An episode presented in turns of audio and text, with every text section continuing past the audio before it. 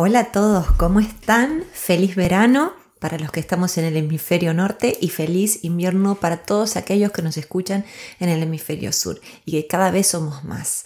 Y hoy vamos a hablar de algo que me sugirió una suscriptora que me pareció muy atinado, que es ser el sostén emocional de la familia, porque si no la sensación es que se cae todo.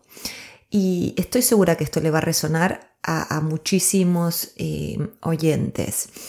Eh, voy a empezar haciéndoles preguntas para empezar a disparar ideas y luego vamos a ir sacando capa sobre capa de este tema, ¿no? Eh, empecemos. ¿Alguna vez has sentido que no podías dar un paso en falso porque se caía el equilibrio de tu sistema familiar como una casa de naipes? ¿Has sentido el agotamiento de procurar que todo y todos en tu familia estén bien?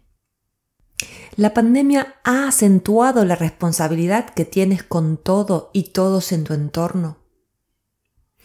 ¿Sientes que no hay espacio para tener un día malo porque los demás ya tienen bastante con lo propio o porque se desarmoniza todo? Le agradezco muchísimo a la persona que nos escribió para hablar de esto porque es un malestar de muchos. Lo escucho en mis clientes y lo escucho en mis amigos, en mi familia.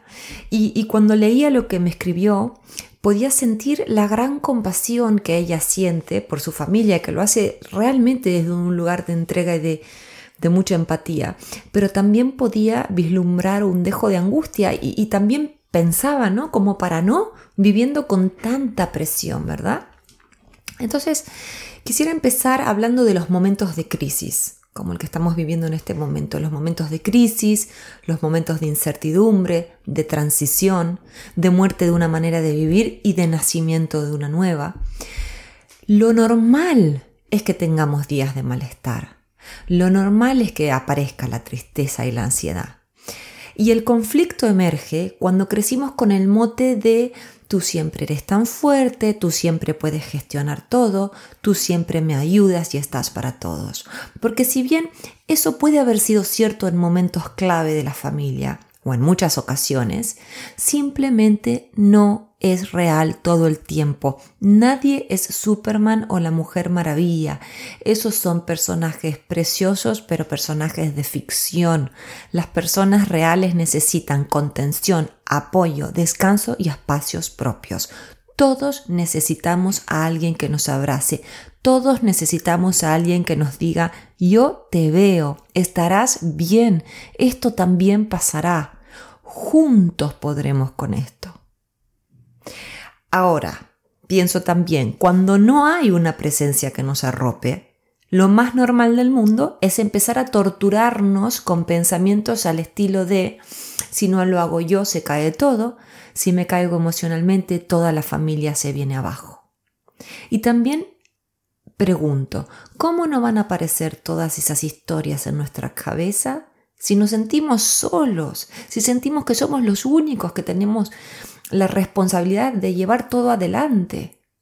Si sentimos que los demás no pueden, pero nosotros tenemos que poder. ¿Cuánta presión, como dije antes? ¿Cómo no nos vamos a contar todas esas historias si no vemos ninguna red de contención que nos recoja cuando la vida nos pide a gritos que saltemos al vacío? Porque no sabemos qué nos espera después de esta pandemia o porque no sabemos lo que nos espera después de otra de otro tipo de transición. Y quiero resaltar que me resulta maravilloso porque si algo caracteriza a todos mis clientes y suscriptores en esta gran tribu que se está armando es su exquisita sensibilidad y también esta extremada responsabilidad. Y en momentos de pasaje, y un claro ejemplo es el actual, con el mundo como lo conocíamos antes de la pandemia y la duda de qué pasará, son justamente los seres más bondadosos, los que tienen la apariencia de que todo lo puedo, los que entierran sus necesidades, los que levantan la frente y ayudan a todos los que se ven angustiados a su alrededor. No pueden soportar que nadie se entristezca, no pueden dejar que se descontrole la situación. Si el costo de la aparente estabilidad en medio de tanta pérdida es darlo todo a todos, estos seres lo hacen. A mí me conmueve muchísimo lo que estoy diciendo porque veo a todas estas personas llenas de amor y las mejores intenciones por sus familias, pero también sufriendo en silencio. Lo veo en mis clientes, lo veo en los suscriptores que me escriben, lo leo en, Instagram cuando me escriben por mensaje directo y es patente, es así. Y también esto mismo me llena de compasión porque me hace testigo de muchísimo desgaste emocional, de tanto encorvarse y agotarse para sostener intacto en el aire un sistema mientras todo lo que conocían se derrumba. Les voy a contar algo personal que tiene que, con el cual podremos trazar un paralelismo, ¿no? Como muchos de ustedes saben, el año pasado falleció mi madre y mi primera reacción fue afirmar a mi padre. Y sinceramente lo que sentíamos era que la tierra se abría a nuestros pies. Imagínense el esfuerzo que yo también estaba haciendo en esa transición. Tardé en darme cuenta que yo lo que necesitaba era a mi padre, pero los roles se invirtieron, el dolor fue terrible, visceral, entonces hicimos lo que nos salió, nadie estaba pensando con mucha claridad. Y es tal cual lo que les digo, ¿no? El mundo como lo conocíamos para nosotros como familia se esfumó en cuestión de minutos, porque mi madre murió de una muerte súbita. Lo primero que, que, me surgió a mí fue preguntarme, ¿cómo no voy a levantar a mi padre? ¿Cómo no voy a sacudirlo, entrenarlo y guiarlo a diario? Él solo no va a poder. Él siempre se apoyó en mi madre. Entonces, lo que pasó es que yo asumí que en su ausencia me tocaba ofrecerle andamiaje a mí. La sensación que me quedaba cada día después de hablar con él era de una terrible impotencia, porque a pesar de mi esfuerzo feroz, mi padre se desmoronaba igual. Entonces también para pensar, ¿no? Si vale la pena hacer esos esfuerzos inconmensurables. Lo que a mí me pasó fue que después me siguió un cansancio sin igual y por último se apoderó de mí una honda y tremenda tristeza que era hora que me tocase. O sea, por supuesto que lo de mi madre me angustió muchísimo desde el primer momento, pero lo fui tapando con esto que me puse al hombro, que era mi padre, ¿no? Y la verdad que no hice lo que sabía que tenía que hacer. Lo que hago con mis clientes cuando los acompaño en sus momentos de pasaje. Y, y si se están preguntando a qué me refiero, me refiero a honrar la etapa que se cierra Siempre hay que hacerlo. En mi caso particular tenía que despedir ese momento que se había acabado, e-, esa etapa tan grande que se había acabado con mi madre viva. Tenía que hacer mi duelo y tenía que acompañar a los demás pero sin sostener. Y luego hacer un profundo trabajo sobre mí porque necesitaba estar preparada para la nueva etapa que se abría frente a mí. Entonces esto lo vamos a transpolar y el trabajo para hacer cuando uno siente el peso de toda la familia en las espaldas tiene muchas capas. Una es situarse en el contexto donde aparece toda esa presión. Como mencionaba antes, las transiciones suelen generar ansiedad y angustia. Normalmente, si se sienten así es porque están pasando un momento de pasaje. Luego hacer el trabajo de reconocer lo que uno siente sin taparlo. Esto lo hacemos inconscientemente normalmente, como a mí me pasó con mi padre, ¿no? Pero hay que tener coraje para dejar que las emociones emerjan. Esa es la manera de curarlas, si no quedan atrapadas en nuestro cuerpo y nuestro cuerpo se estresa. Paso siguiente, hay que investigar qué es lo que lo empuja a uno o a una a comportarse de esa manera, ¿no? De ponerse al hombro todo. Y luego es muy importante no quedarse solo con la comprensión de lo que nos pasa, sino tomar acciones en pos de nuestro bienestar. Y en este tema en particular voy a mencionar varios. Son temas que hay que tratar por separado y en terapia pero que se pueden eh, lograr, todos estos desafíos se pueden eh, revertir. Lo primero que se me ocurre es pensar en nuestra gestión de los límites, no solo con los demás, sino con uno mismo, porque a veces nos sentimos ilimitados, como dije antes, nos sentimos un personaje de ficción de estos superhéroes que pueden con todo, y eso no es real. Lo segundo es crear un sostén interno, un sostén propio que sea fuerte.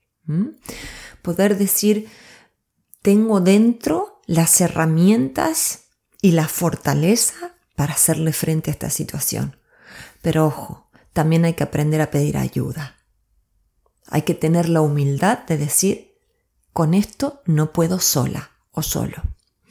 Luego, claro, en combinación o atado a lo que dije antes, hay que trabajar los sentimientos de culpa. Porque lógicamente poner límites o pedir ayuda muchas veces genera esos sentimientos tan incómodos.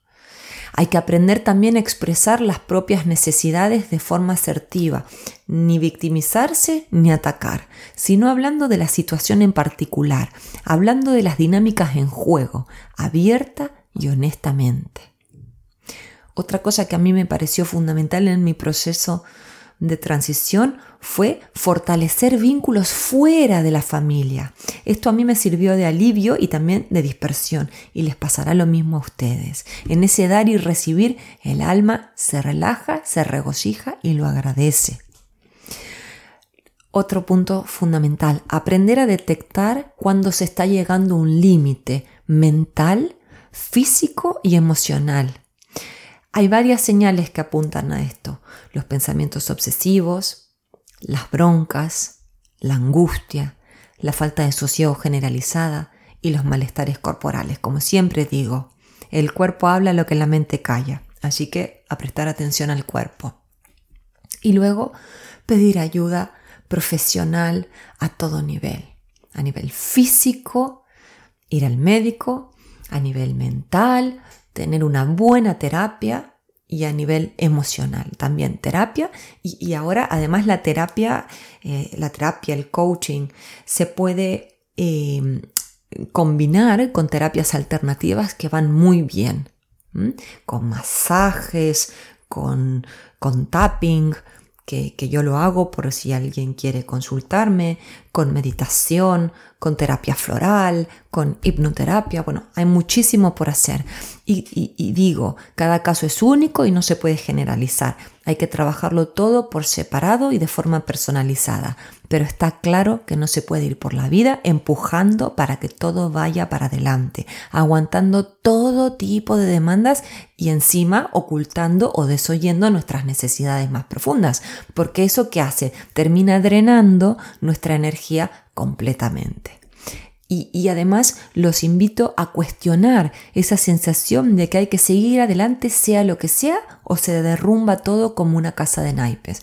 Porque ese pensamiento lo que hace es limitarnos y desempoderarnos, nos saca poder. Me gustaría ir redondeando con una nota de luz sobre autocompasión y también de desarrollo de una presencia que observa lo que nos pasa. Es algo que se logra mucho a través del mindfulness, que también es otro otro tema y otra técnica que uso eh, con mis clientes. Lo voy a hacer citando a la profesora investigadora Brené Brown. Fíjense qué acertado lo que dice. Compartir de manera adecuada, con límites y no sin ellos, significa compartir con personas con las que hemos desarrollado relaciones que pueden soportar el peso de nuestra historia. Y aquí hago una pausa. Brené Brown lo que está diciendo es que todos debemos apoyarnos a todos, no uno cargando con todo. Y sigue la cita. El resultado de esta vulnerabilidad mutuamente respetuosa es una mayor conexión, confianza y compromiso. Me parece maravilloso lo que dice Brené Brown. Es, ella es genial. Eh, así que espero que, esta cita te haya gustado. Y, sobre todo que este blog te traiga alivio.